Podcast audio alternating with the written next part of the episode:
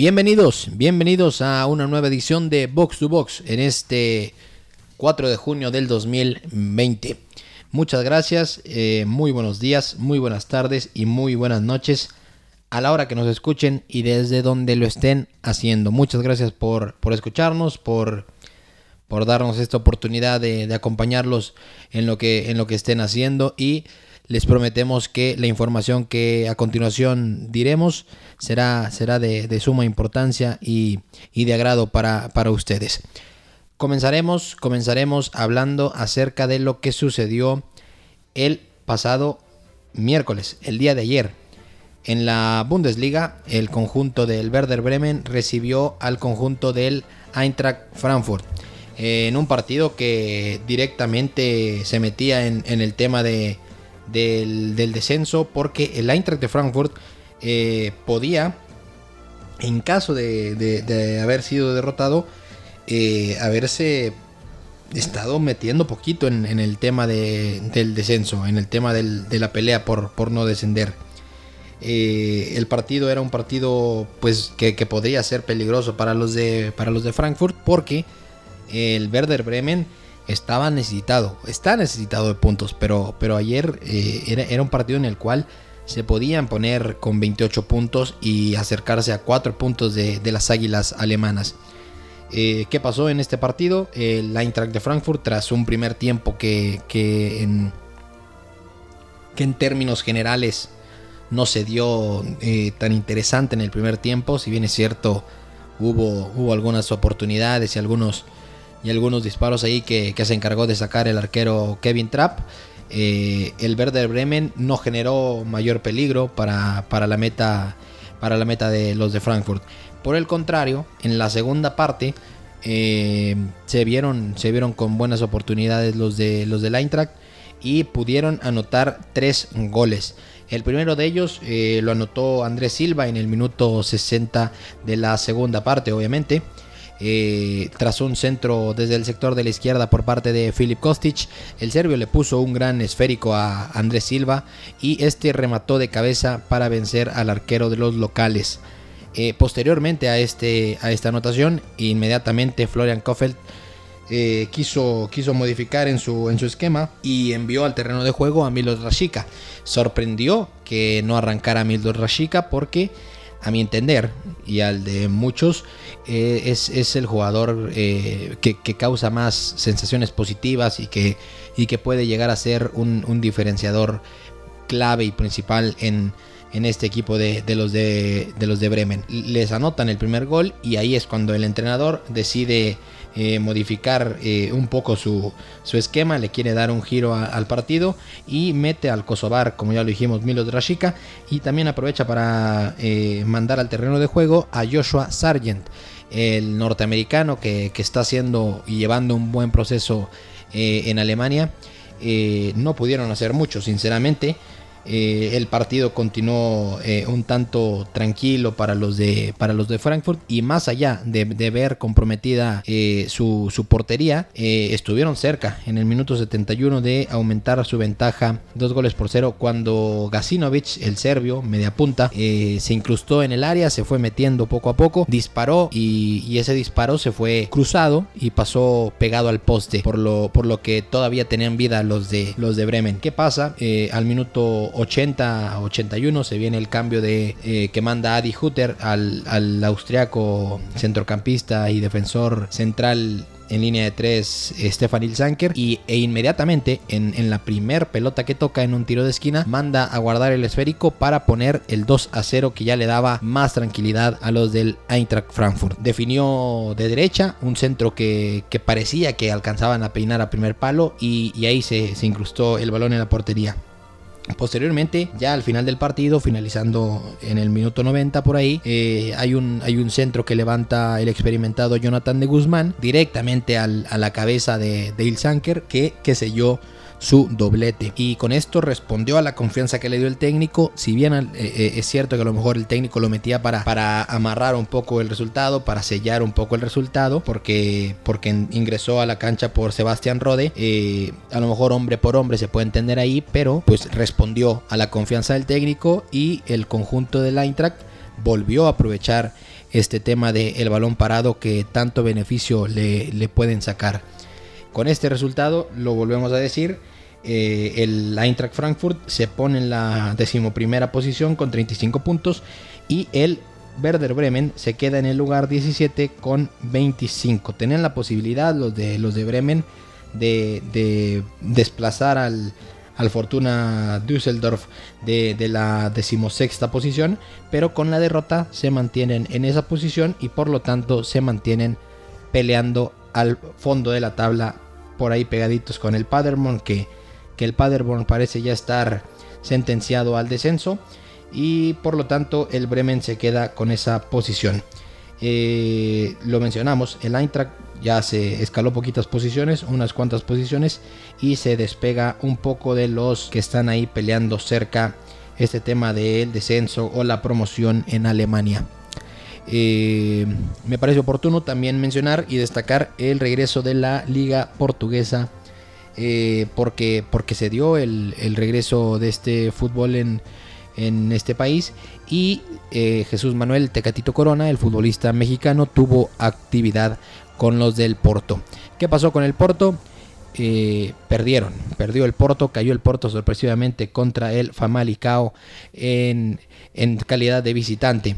Un partido que se dio bastante soso, bastante tranquilo. En el primer tiempo no pasó gran cosa. Pero para empezar el segundo, el segundo tiempo, la parte complementaria, el ex arquero americanista Agustín Federico Marchesín eh, se equivocó en una salida. Eh, le retrasaron el esférico y por querer jugar con su otro defensor regaló el balón y eh, pues ahí cayó el primer gol del partido. De primera intención se encargó de mandarlo al fondo de las redes el delantero Fabio Martins al minuto 48. El partido continuó, el Porto batalló para, para encontrar alguna oportunidad, eh, tuvo por ahí una jugada bastante, bastante interesante del colombiano Luis Díaz que se metió entre varios jugadores, sacó un disparo cruzado que nadie pudo alcanzar a tocar para enviar al fondo de las redes. En el minuto 74 se hizo presente en el marcador el mexicano Jesús Manuel Tecatito Corona que se desempeñó de lateral derecho como lo viene haciendo a lo largo de esta temporada, haciendo las cosas muy bien en esa, en esa posición. Se, se, fue al ataque el, mexicano y con un pase, con un gran pase de, por parte de Sergio, Sergio Oliveira, el mexicano controló de derecha y definió de zurda para vencer a primer palo al arquero de los locales al arquero Rafael Defendi. Casi que inmediatamente, eh, en el minuto 78, el Porto lo empató en el 74 y en el 78 Pedro González se encargó de poner el 2 por 1 definitivo con un disparo que logró vencer a Agustín Federico Marchesín. Con esto el Porto parecía que comprometía, comprometía en gran medida la, la posibilidad de obtener el título, pero pero ¿qué pasa? El día de hoy, el día de hoy en su regreso a las canchas. Ahora sí, el Benfica empató 0 por 0 ante el Tondela. El Benfica desaprovechó una oportunidad de oro que, con la que se podía poner a dos puntos del, Porto. Eh, y con esto están empatados en puntos los dos, los dos equipos más, más importantes ya de Portugal. El Benfica está en primer lugar con 60 puntos, es cierto, igual que el Porto, como ya lo dijimos, pero con una diferencia de goles de más 38 por más 33 de los de Porto. Con esto, con esto queremos decir que eh, va, a haber, va a haber tema ahí en, en, la Liga Portuguesa de Fútbol y esperamos que sea un cierre de torneo bastante interesante. También, también vamos a hablar acerca de algo que nos parece bastante importante mencionar el tema de los rumores en Europa. El tema de los rumores en Europa, el día de hoy nos dejaron bastantes cosas interesantes, porque el más importante y para empezar con él, me parece que es el tema de Timo Werner, este delantero alemán del que tanto se ha hablado, que se va a ir al, al Bayern Múnich, que se va a ir al Liverpool de, de, de Jürgen Klopp. Me parece que es importante también mencionar que este jugador parece ser que ya tiene un precontrato con el, con el Chelsea. El Chelsea, equipo de la, de la Premier League, un equipo histórico y que se está eh, armando muy bien. Eh, sabemos que van a incorporar a Hakim Ziyech. Sabemos que, que, con esta incorporación de Timo Werner se puede generar algo muy interesante en la parte ofensiva. Que hay que ver cómo, cómo se va armando este Chelsea. Porque sabemos, si bien es cierto que eh, no pudieron firmar en los mercados recientes como ellos hubieran querido por este tema de la sanción. pero, pero también eso le abrió la puerta a, jugadores jóvenes de, casa que, que, pues lo han hecho bastante bien y que le han abierto eh, el abanico a, a Frankie Lampard eh, para, para, saber qué, le pueden responder en, en tiempos interesantes. Sabemos que por ahí está por ejemplo, en la defensa central, Fikayo Tomori. Eh, ya más en la parte ofensiva puede estar eh, Mason Mount, puede estar Gilmore, puede estar en la lateral eh, James. Entonces, hay que ver cómo se va armando este Chelsea. Y, como ya lo dijimos, si tienen ya el precontrato con, con Timo Werner, va a ser muy, muy interesante ver cómo pueden formar con Hakim Ziyech, con Mason Mount a ver qué pueden hacer por ahí también, si se queda William, si se queda Pedro, que parece que Pedro se va, pero, pero hay que ver cómo es que, que, van armando este, este frente de ataque, porque también recordemos, tienen a Temi, Temi Abraham, ha, respondido bien a la confianza de, de, Frank Lampard. Entonces por ahí también hay que ver cómo se van armando, hay que ver eh, por quién se, se, decantan entre, entre Nicolás Tagliafico, inclusive Ben Chilwell. Entonces hay que ir viendo cómo, cómo va tomando forma este Chelsea de cara a la siguiente temporada y, a ver cómo es que, configuran esta plantilla para, para poder volver a competir como, como lo quieren hacer tanto en la Premier League como probablemente en la Champions League. Es importante, es importante que un equipo como el Chelsea se, rearme y, esté teniendo una reestructuración de plantel como la que están intentando llevar a cabo. Por otro lado, el centrocampista italiano Sandro Tonali del Brescia sabemos que pudiera tener un por ahí un acercamiento con el Inter de Milán, entonces el Inter de Milán estaría teniendo muy buenas opciones en, la media cancha, porque tendrían a, a Sandro Tonali, tendrían a Nicolo Varela, contarían con Christian Eriksen, eh, a lo mejor por ahí se pudiera dar la salida de Matías Vecino, pero, pero tienen a Marcelo Brozovic, que también es, de gran calidad, el, croata, y, pues hay que ver cómo va siendo el armado de este equipo de, Antonio Conte, ¿no? Eh, los rumores en el fútbol ahorita están, están bastante interesantes, hay que ver cómo con este cambio de y con esta situación que estamos viviendo, cómo cambia el, el, cómo firman o cómo, cómo hacen sus movimientos los equipos, pero se prevé que Sandro Tonali acabe en el Inter de Milán. Aprovechando que estamos ahí en el Inter de Milán, recordar que eh, ahorita mencionamos la actividad de Jesús Manuel Tecatito Corona y se, rumora o se rumoraba pues que también el Tecatito podría estar entre, entre las opciones del, Inter y me parecería que sería interesante ver al Tecatito eh, en, una, en un sistema y esquema como el de Antonio Conte porque el Tecatito viene jugando de lateral, pero, pero tiene alma de también el, tiene alma de, extremo.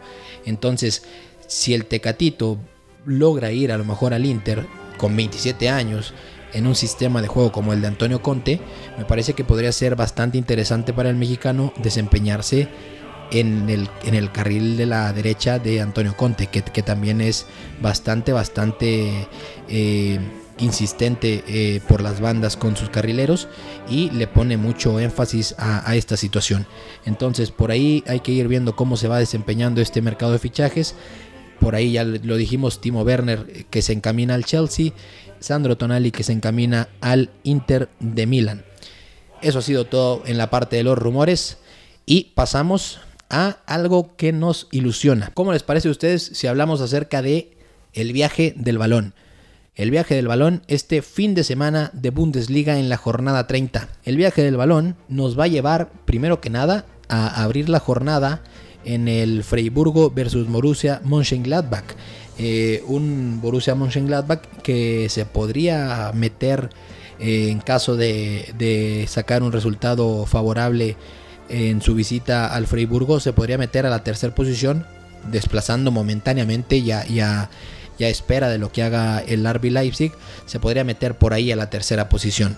Un, un Mönchengladbach o Mönchengladbach, ahora sí que como, como ustedes gusten decirle, eh, se, se, podría meter esa posición y tiene jugadores bastante interesantes como lo son Marcus Thuram, Alassane Plea, tiene, tiene jugadores en la, en la media cancha como Florian Niehaus. Es cierto que están extrañando o pueden estar extrañando a, al, al suizo Zakaria, pero, pero también cuentan con el, con, el defensor Benzebani, que, que, puede ser, que puede ser un, un, muy buen elemento en este partido. El Freiburgo viene haciendo una temporada bastante aceptable para lo que, para lo que son sus capacidades realmente. Están en la octava posición de la Bundesliga, están por ahí eh, hablando un poquito, peleando a lo mejor si se pudiera llegar a todavía meter a, puestos de, Europa League o al repechaje de Europa League pero hay que esperar cómo arranca la jornada este viernes en punto de las 13.30 horas del centro de México. Freiburgo versus el Mönchengladbach. Para el sábado, para el sábado hay un hay dos partidos que, están bastante interesantes, pero creo que principalmente por ahí, por, por poquito se lleva el, partido de la jornada, el Bayer Leverkusen. Bayer Leverkusen versus el Bayern Múnich. El Bayern Múnich visita al Leverkusen en punto de las 8.30 de la mañana. Un partido que se antoja bastante interesante porque si ya bien lo mencionamos, el, el Mönchengladbach se podría meter a la tercera posición por ahí, en caso de que el Mönchengladbach no saque un, no saque un triunfo, un, resultado favorable en su visita al Friburgo, el Leverkusen se puede meter a la tercera posición o a la cuarta posición con combinaciones, ahí por ahí pueden estar. Obviamente todo esto a espera de lo que haga el, Leipzig, pero, pero también el Leverkusen tiene la misión de, de defender, de defender su, su, casa ante el conjunto que, que, pues ya parece que se va a coronar de la, de la Bundesliga y el equipo de Peter Voss tiene, tiene la, consigna de, sacar un buen resultado. Eh, me parece que los jugadores a seguir principalmente para este partido, a mi entender, van a ser Kai Havertz y Alfonso Davis. Kai Havertz, un gran futbolista alemán que está desempeñándose de gran manera, viene anotando buena cantidad de goles, viene, viene teniendo buenas, buenas actuaciones. Eh, le dio el triunfo a su equipo el pasado viernes 1 por 0 en su visita al Friburgo, de hecho. Y Alfonso Davis, que está haciendo también eh, por ahí compitiéndole a Havertz como eh, los, los chicos sensación en, en, este regreso al fútbol en Alemania. Alfonso Davis, el canadiense, lateral izquierdo, bueno, que se desempeña como lateral izquierdo, ya reconvertido esa posición y me parece que son los jugadores a seguir. Eh, hay que ver cómo es el planteamiento de Peter Voss, el técnico local, porque también puede, puede incorporar ahí a Kevin Folland, que ya el partido pasado salió al, banquillo, eh, puede tener a Lucas Alario por ahí en ofensiva, hay que ver cómo, cómo lo plantea, porque le viene respondiendo bien Kai Havertz, pero también viene, viene o puede hacer bien las cosas eh, Kevin Folland. Entonces me parece importante, hay que ver cómo, cómo se da este partido y cómo también podremos ver ver a lo mejor a Lucas Hernández y a David Alaba en la defensa central del equipo de Hans Flick. Este partido a las 8 y media de la mañana del sábado 6 de junio. Más tarde, ese día, más tarde ese día, hay un partido bastante interesante también, como lo es el Borussia Dortmund recibiendo al Hertha Berlín. Eh, me parece también un partido a seguir a las 11.30 de la mañana desde el Signal Iduna Park. Hay que ver cómo, cómo le va al Borussia. Es el equipo segundo en la tabla. 60 puntos. No puede dejar de sumar porque, lo recordamos, a dos puntos de ellos está el RB Leipzig. Entonces hay que seguir sumando para mantener esa posición y en caso de que se combinen algunos resultados, a lo mejor acercarse al Bayern Múnich. Por otro lado, el Hertha Berlín viene haciéndolo bien, viene haciéndolo bien. Eh, con el cambio de timonel y todo esto después del parón, vienen, vienen haciéndolo muy bien se vienen desempeñando de gran manera, eh, sumando puntos importantes, eh, sacándole, sacándole unidades importantes al, Leipzig, ganando algunos partidos 3-0.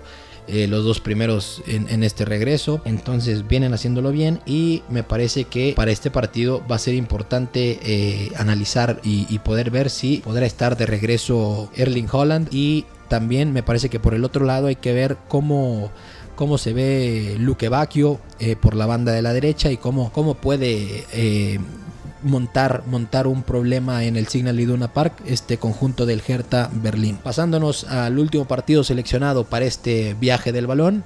Me parece que es importante también mencionar el partido del Werder Bremen que recibirá al Wolfsburgo el domingo en punto de las 6.30 de la mañana. Recordamos, el Werder Bremen tiene que sumar sí o sí para intentar evitar la quema del descenso en Alemania. Esto ha sido todo por el viaje del balón y ahora también me parece que es importante hacer un reconocimiento eh, de, cómo se han sumado los equipos eh, o las instituciones eh, en el mundo del fútbol con este tema de la situación en Estados Unidos, de la comunidad afroamericana, de todo este tema de George Floyd.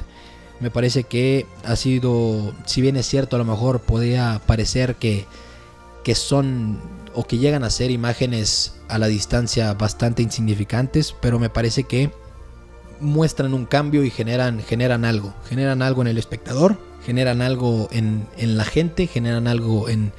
porque precisamente es esto que los equipos de fútbol a lo largo del mundo mueven muchas masas y me parece importante reconocer lo hecho por los equipos en Alemania, las instituciones en, en Alemania, la Bundesliga ya dijo que eh, no, van a, no van a sancionar a los jugadores que, decidan hacer eh, o representar algo en, apoyo a esta situación de la comunidad eh, afroamericana en, en, Estados Unidos y sus protestas.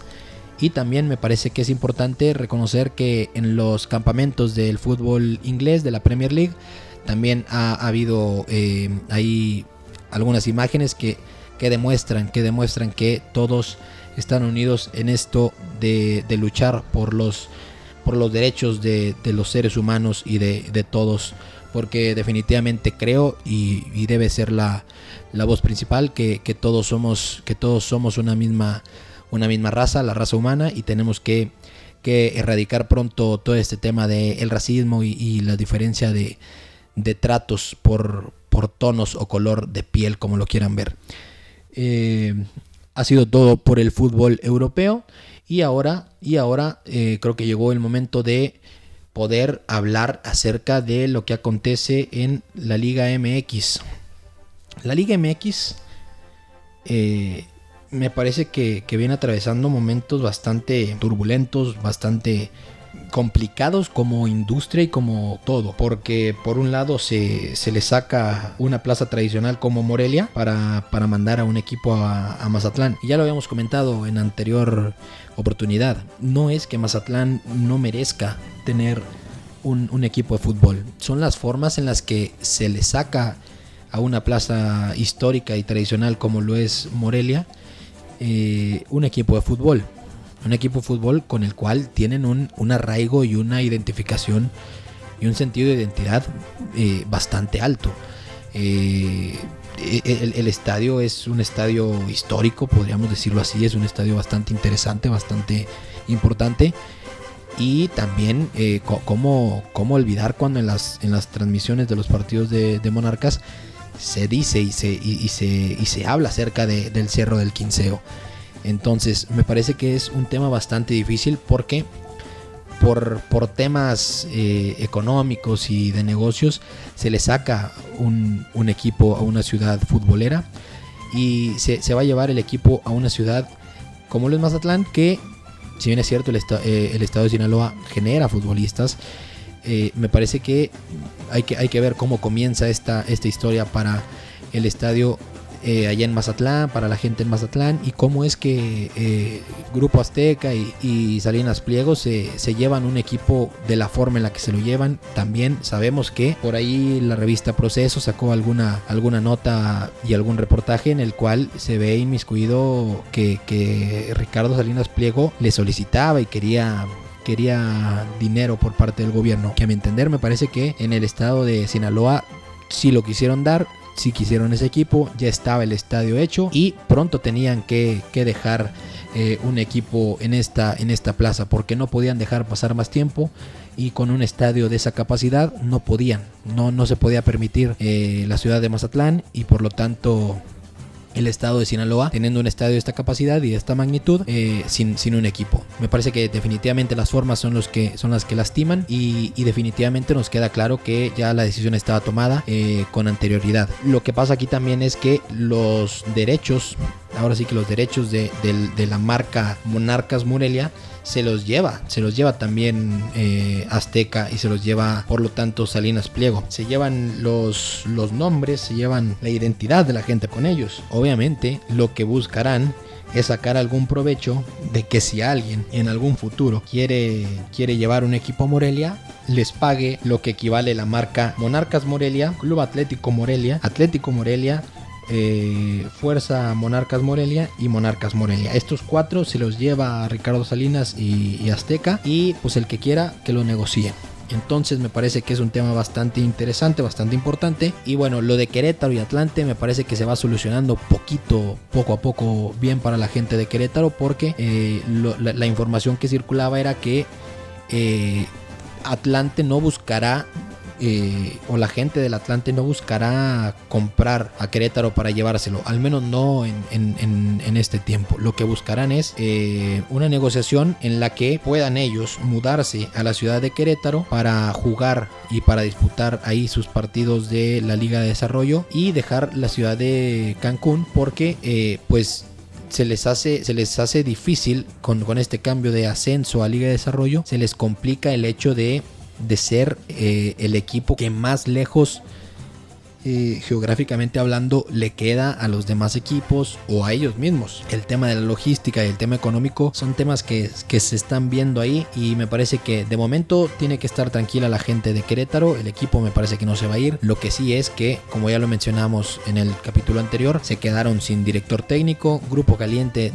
debe estar viendo qué es lo que va a hacer con, con este equipo, el armado, el cuerpo técnico. Tienen que, tienen que venir cambios significativos debido a esta pandemia que nos, que nos tiene eh, en un cambio del mundo bastante interesante, bastante importante y que hay que ver cómo se va dando todo esto. el tema de Cruz Azul. El tema de Cruz Azul también es un tema que, está bastante difícil. Eh, la máquina cementera de la Cruz Azul eh, tiene por ahí mucha historia en cuanto a lo directivo y me parece que termina o va a terminar afectando queramos, o no, va a terminar afectando a la parte deportiva. Eh, se menciona que se va a investigar a, Víctor Garcés, eh, también lo de, lo de Billy Álvarez, que, la cooperativa o, los abogados de la cooperativa lo quieren fuera sí o sí del equipo, entonces hay que ver cómo avanza este tema y cómo se puede solucionar a lo mejor eh, pronto para, para la máquina cementera de la Cruz Azul. También mencionar que el comisionado de la MLS, Don Garber, ya también eh, de la MLS, esta liga de fútbol en Estados Unidos, ya también eh, mencionó algunos aspectos a seguir y que probablemente a finales del mes de julio pueda volver la actividad al fútbol de Norteamérica, al soccer como le llaman ellos. y también ya mencionó que las pérdidas billonarias que tuvo la liga y cómo será el plan para reactivar el fútbol en Estados Unidos. Eh, yo les agradezco si llegaron hasta este punto del, del podcast. Hablamos de fútbol, metimos a lo mejor alguna información que consideramos relevante en el mundo del deporte y les agradezco que hayan llegado hasta este punto del podcast. Espero que nos puedan seguir tanto en Instagram como en Twitter en arroba box to box 10 que estén ahí al pendiente en Spotify en Apple Podcast que, estén al pendiente en Google Podcast en Anchor y en las plataformas en las que nos podamos desenvolver. Les agradezco y nos vemos nos escuchamos en el próximo capítulo de Box to Box. Muchas gracias